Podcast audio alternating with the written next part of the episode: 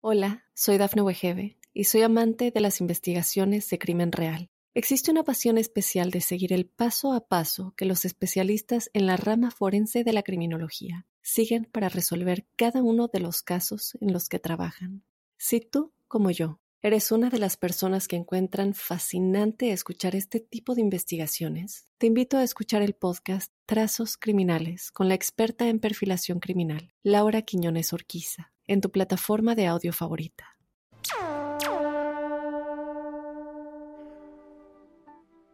Episodio 51 de La Huella OVNI.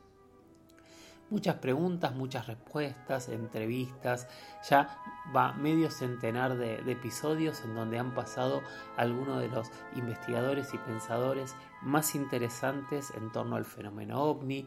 Hemos hablado de muchísimos, muchísimos temas, pero todavía queda muchísimo más por hablar. Y eso es gracias a ustedes, gracias a las preguntas, a, los a las dudas, a los debates que quieran generar y que quieran que toquemos en este espacio. Así que no se olviden de escribirme. Yo soy Jorge Luis Zuckdorf, en Instagram soy arroba Jorge Luis S. Oficial, en Twitter soy arroba Jorge Luis S-77 y con el hashtag Sergio Neuspiller eh, es un colega, o sea, trabaja como yo en, medios de comunicación, dirige, es un gran animador, eh, genera proyectos audiovisuales súper interesantes y no quiero adelantar mucho, él ha hablado con muchos medios de comunicación, pero justamente buscando una locación para hacer una película, se encontró con un misterio que hasta el día de hoy no sabe de qué se trata. Bueno, muchísimas gracias Sergio por, estar y por contarnos esta historia. Primero contanos que, quién sos vos, a qué te dedicas, eh, qué es lo que haces y cómo llegás a conocimiento o cómo encontrás este lugar que vos mismo terminás bautizando el ojo. Gracias Jorge. Bueno, eh, yo me dedico desde siempre a lo que es producción audiovisual a lo largo de mi carrera fui trabajando en distintas áreas, este, en la parte de cine, televisión, videos para eventos, documentales y ahora estoy más que nada con lo que sería realidad aumentada, realidad virtual, hologramas y ese tipo de tecnologías alternativas, por llamarlas de alguna forma. Llegué al ojo de pura casualidad. Eh, yo venía escuchando historias de temas paranormales, ufológicos y demás, en gente que trabaja en un barrio que está a 10 kilómetros del lugar donde está el ojo, en línea recta, o por ahí un poquito más. Este, vivo en este lugar los fines de semana, es un barrio que se llama Cube en el área de Escobar. ¿Qué te llamó la atención en un primer momento? Y bueno, ¿y por qué le pones el nombre del ojo? Me llamó la atención la gran cantidad de reportes de cosas, si querés, anormales que sucedían en este lugar que estaba tan cerca de, mi casa, que está tan cerca de mi casa. Y en un primer momento me propuse hacer una especie de documental eh, tratando de visitar los lugares y grabar, registrar los lugares en los cuales supuestamente ocurrían estos hechos. Cuando me pongo a trabajar en un plan de producción, en un plan de rodaje, eh, se me ocurre empezar a marcar en, Google Maps los lugares en los cuales había, se detectaban fenómenos, simplemente para organizar la recorrida eh, de la manera más eficiente. Y ahí, sin querer, simplemente mirando el mapa, aparece el círculo este. En un primer momento, por la geometría que tiene y por la perfección de los dos círculos y que eran concéntricos y demás, Pensé que por ahí era un error de, Google, que por ahí era algún tipo de aberración, algo por el estilo, algo digital, qué sé yo. El lo primero que pensé fue eso. Pero después eh, empecé a mirar con Google Maps, que tiene una herramienta para mirar eh, fotos históricas. Empecé a ver que en todos los, en todos los registros el círculo aparecía y ahí vino lo que fue para mí, digamos, el, estallido de interés, porque en la foto se ve claramente que la isla central, el círculo central, se mueve. En cada foto aparece en una posición distinta, gira sobre su mismo eje y se apoya en las distintas costas del círculo más grande que la contiene. Esto imagínate que para mí fue nada, una locura total, no podía entenderlo. Y en ese momento cambió totalmente el foco y me centré en el ojo porque me llamó más la atención el ojo que todo el resto de las cosas que sucedían alrededor.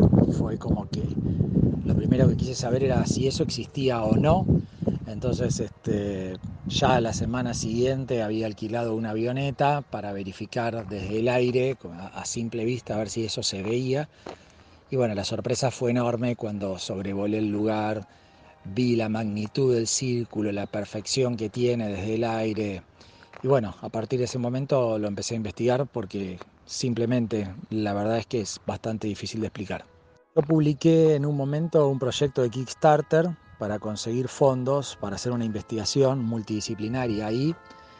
Y bueno, lamentablemente no, logramos eh, llegar al, al, valor, con lo cual no percibimos ningún importe. Pero eso curiosamente disparó e hizo famoso el tema del ojo en el mundo entero.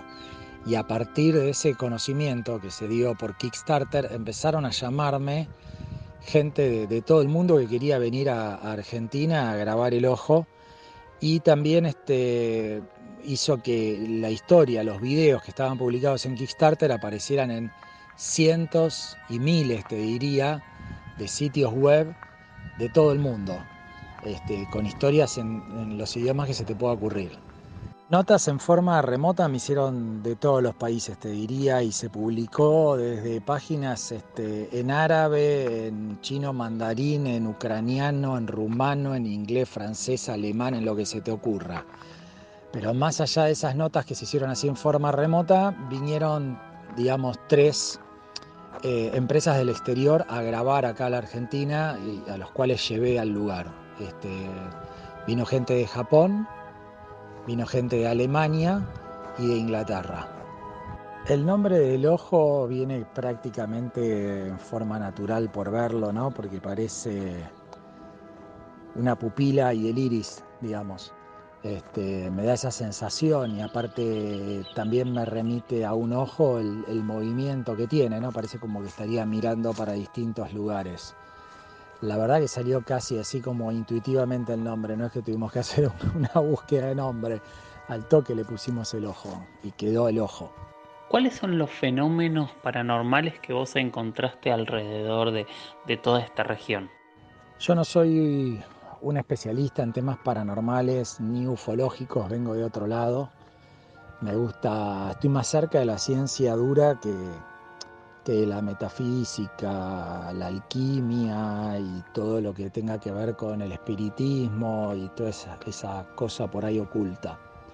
El tema es que me llamó la atención la enorme cantidad, enorme cantidad de testimonios que registré en este lugar y me llamó poderosamente la atención que muchas personas describían de distintas maneras, con distintos nombres, al mismo fenómeno óptico. Por ejemplo, había gente que hablaba de la Virgen que aparecía flotando, había otra gente que hablaba de la Dama de Blanco y había otra gente que hablaba de la luz mala. Pero cuando les preguntabas qué era exactamente lo que veían, los tres veían una forma triangular que flotaba sobre el agua de luz blanca, que enseguecía y que se acercaba y que después se desvanecía. Entonces claramente estaban hablando del mismo fenómeno, eh, cada uno eh, a través de su bagaje cultural lo identificaba de una manera distinta, pero claramente ese, fenómeno ocurría, sea lo que haya sido, pero eso ocurrió porque estas personas no tienen contacto entre sí, no, comparten prácticamente nada, ni, ni, edad, ni nivel sociocultural, ni zona de residencia, ni no tienen afinidades. Con lo cual este, Realmente eso me sorprendió muchísimo y me, hace y me hizo creer de que algo hay, por más que yo no lo haya podido experimentar. Hola, soy Dafne Wegebe y soy amante de las investigaciones de crimen real. Existe una pasión especial de seguir el paso a paso que los especialistas en la rama forense de la criminología siguen para resolver cada uno de los casos en los que trabajan. Si tú, como yo, eres una de las personas que encuentran fascinante escuchar este tipo de investigaciones, te invito a escuchar el podcast Trazos Criminales con la experta en perfilación criminal, Laura Quiñones Orquiza, en tu plataforma de audio favorita. ¿Te dio miedo en algún momento? Visitamos el lugar con, con gente, digamos que sí está metida en el tema paranormal y demás. Y todas las personas que llevamos de distintas disciplinas, todos detectaron fenómenos tangibles que te vuelvo a decir, yo no los puedo corroborar, porque en algunos casos hay gente que decía que veía gente o que veía espíritus, inclusive debajo del agua y demás hubo dos, dos situaciones en las cuales literalmente salieron corriendo y me hicieron asustar mal, porque eran, en, este caso eran tres personas que estaban trabajando, estaban relativamente separadas y de golpe no sé lo que pasó y levantaron y nos vamos y nos vamos y nos vamos y nos vamos y nos vamos y salimos corriendo, nos subimos a la lancha y nos fuimos. Este, yo no vi nada nuevamente, pero en ese, en ese caso y en otro momento también me asusté, en un momento que se hizo una invocación en la casa esa que dicen que es la casa del cochecito del bebé. Se hizo una, una invocación y se escucharon unos sonidos tremendos, tremendos, no sé lo que fue, pero a mí se me, no sé, se me heló la sangre y le dije a esta persona que, que parara, que parara a invocar y bueno, yo me fui a esperar arriba de la lancha y él se quedó trabajando ahí, pero yo no quise estar más en tierra. ¿Hubo fenómenos extraños en el último tiempo? Eh, ¿Te enteraste de algo que haya ocurrido después de, la cuarentena y con la pandemia? Si hubo más avistamientos en el lugar. ¿Tu conclusión sobre este lugar? ¿Vos pensás que realmente hay algo extraño o simplemente eh, es una casualidad que se haya dado un lugar tan perfecto? Según la explicación científica, digamos la que más me satisface a mí, es que bueno, eso es una formación, eh, una especie de embalsado y que tiene la particularidad de que es redonda porque una parte talla a la otra, o sea, la interna talla a la externa y la externa a la interna y entre sí hacen que eso mantenga siempre los dos círculos en forma perfecta. Explicación de por qué no crece, o sea, no crece el aro exterior hacia adentro o el interior hacia afuera o por qué no se achica y demás, es porque supuestamente hay un equilibrio perfecto entre lo que es el crecimiento de las plantas y el rozamiento que se produce en los sucesivos choques que hay entre los dos círculos. Los choques, según los científicos, se producen por el viento. A mí esa explicación no me cierra porque entonces claramente en primavera y verano, que es cuando hay menos vientos y las plantas crecen, el espacio de agua debería achicarse o desaparecer directamente y en contraposición en lo que sería el invierno, que las plantas no solo no crecen, sino que las heladas las destruyen, el área de agua debería ser mucho más grande porque se seguiría golpeando isla contra isla, desgastándose, pero no, no, no debería haber crecimiento, es más, debería haber desprendimiento de partes. Y esto, bueno, no se da. Y después también me mostraron muchas fotos de embalsados de distintas regiones del país y del mundo, pero la particularidad que tiene este, a diferencia de todo el resto, que esto nosotros tenemos fotos eh, del Instituto Geográfico Militar. Esto está desde 1980 o desde el 70 y pico inclusive. Y se mantiene siempre igual. Y todo el resto que me mostraron, todo el resto cambia dramáticamente de forma o desaparece. Por ahí desaparece por unos años y vuelve a aparecer. Nunca se trata de círculos perfectos.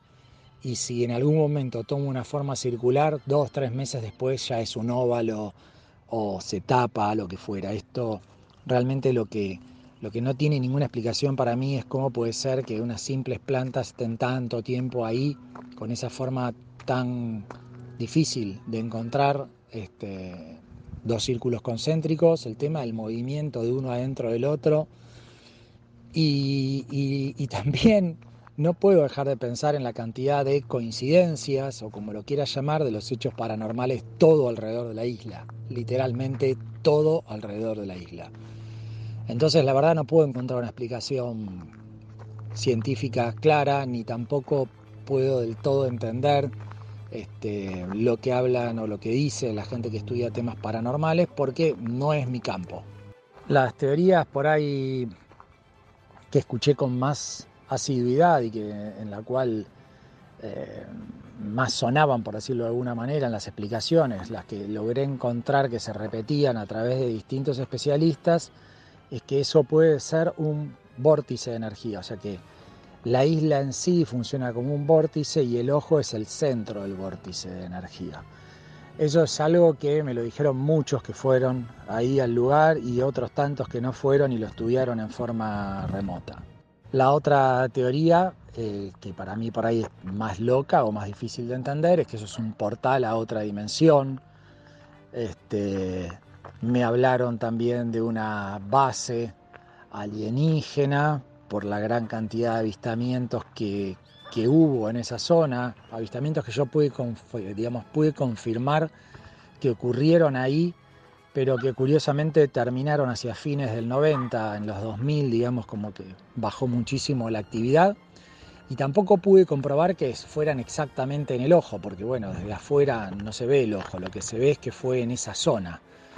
Y eso lo confirman avistamientos desde la ruta panamericana, avistamientos desde el lado de Uruguay, avistamientos desde el lado de Gualeguay, Gualeguaychú, Zárate y demás. Hola, soy Dafne Wegebe y soy amante de las investigaciones de crimen real. Existe una pasión especial de seguir el paso a paso que los especialistas en la rama forense de la criminología siguen para resolver cada uno de los casos en los que trabajan. Si tú, como yo, eres una de las personas que encuentran fascinante escuchar este tipo de investigaciones, te invito a escuchar el podcast Trazos Criminales con la experta en perfilación criminal, Laura Quiñones Orquiza, en tu plataforma de audio favorita.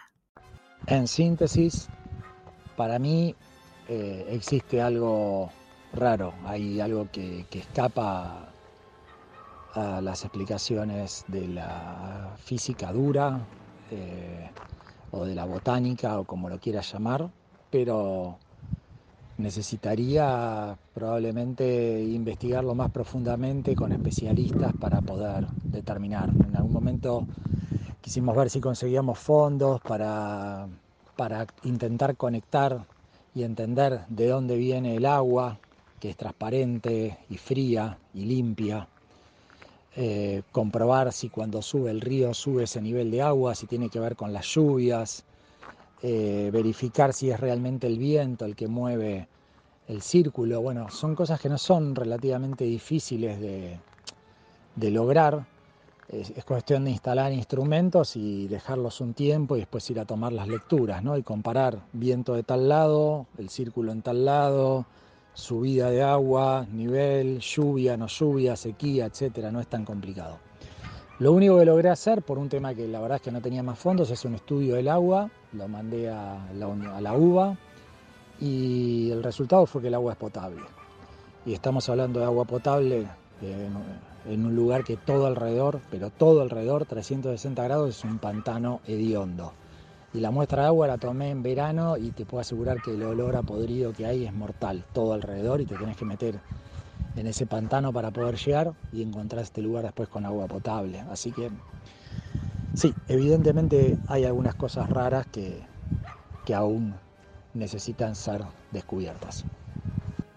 Y como todos los sábados, que ya es costumbre desde hace 20 semanas, empezamos a cerrar nuestro día con una canción del gran Charlie García. Bueno, 20 programas, es muchísimo más de lo que yo por lo menos había soñado. Realmente estoy feliz y, estoy muy orgulloso de este espacio que estamos generando entre todos.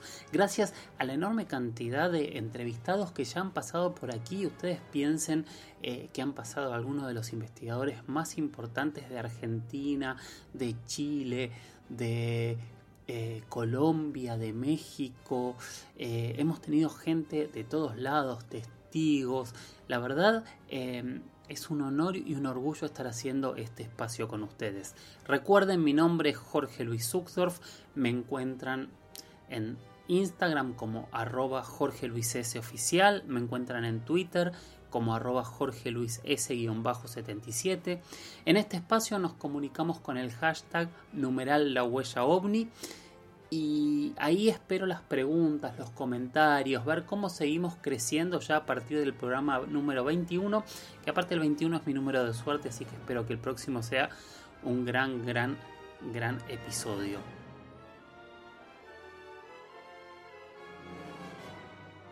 Bueno, bueno, estamos llegando al final del episodio 51.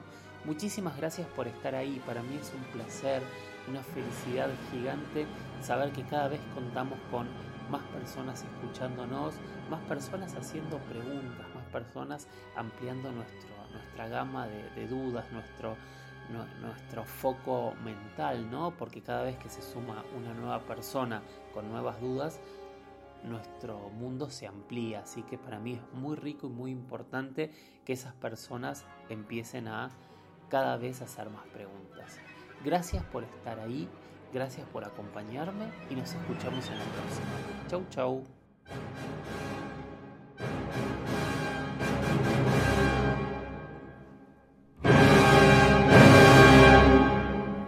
Hola, soy Dafne Wegebe y soy amante de las investigaciones de crimen real. Existe una pasión especial de seguir el paso a paso que los especialistas en la rama forense de la criminología siguen para resolver cada uno de los casos en los que trabajan.